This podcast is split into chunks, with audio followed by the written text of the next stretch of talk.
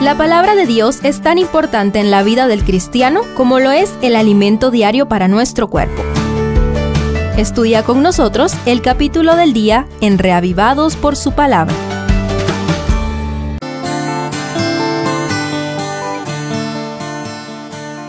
Lucas 4 presenta desde otra perspectiva el inicio del ministerio de Cristo. ¿Qué podemos aplicar del ministerio de Jesús al nuestro? Primero, tres constantes.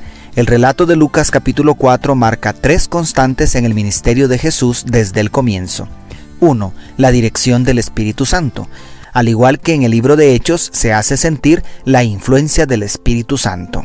Jesús fue lleno del Espíritu Santo. En el bautismo en el Jordán. Y fue conducido por el Espíritu Santo al desierto. Según el verso 1, para prepararse para el ministerio a través del ayuno y la oración. Allí fue tentado, pero no vencido por Satanás.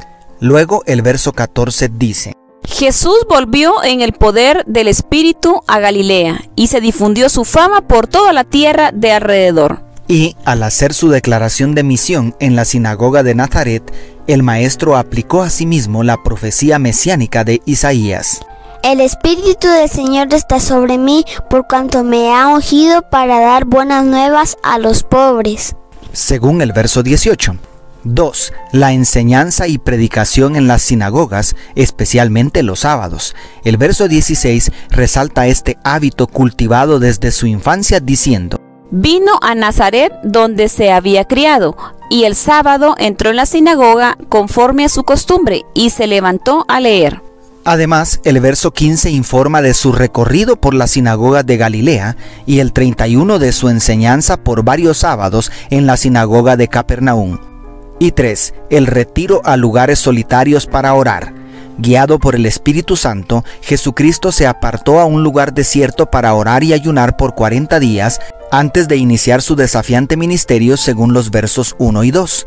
Y también se nos dice que después del tremendo éxito en Capernaum, nuevamente salió y se fue a un lugar desierto. Evidentemente para pedir la dirección del Padre. ¿Cuánto necesitamos los discípulos de los postreros días de estas tres constantes?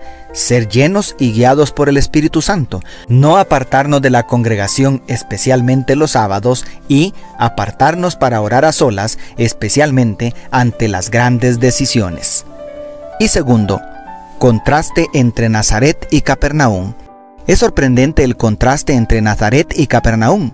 La primera era la ciudad donde Jesús se había criado, la segunda una ciudad donde se había mudado Pedro y Andrés. Nazaret no aceptó el testimonio de las escrituras sobre Jesús como Mesías, según los versos 16 al 22 tampoco la evidencia que les dio a leer sus pensamientos y confrontarlos con su triste realidad espiritual según los versos 23 al 30. En lugar de honrarlo, querían asesinarlo. Por el contrario, en Capernaum hasta los demonios se arrodillaron reconociéndolo como el Hijo de Dios, y después de sanar a la suegra de Pedro, vinieron multitudes para ser sanados por él, según los versos 31 al 41.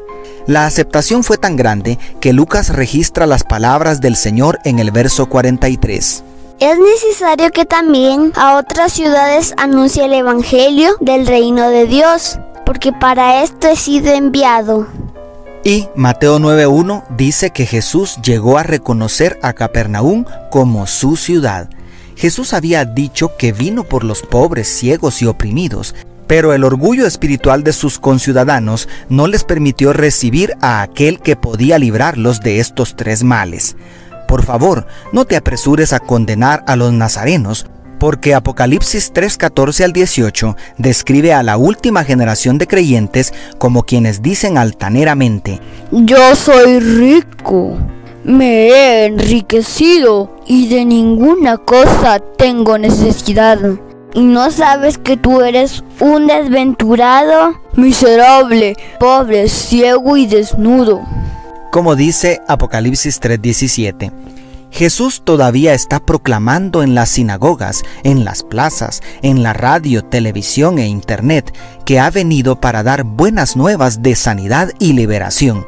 ¿Lo recibirás tú? Dios te bendiga. Tus amigos, la familia Sosa Villeda.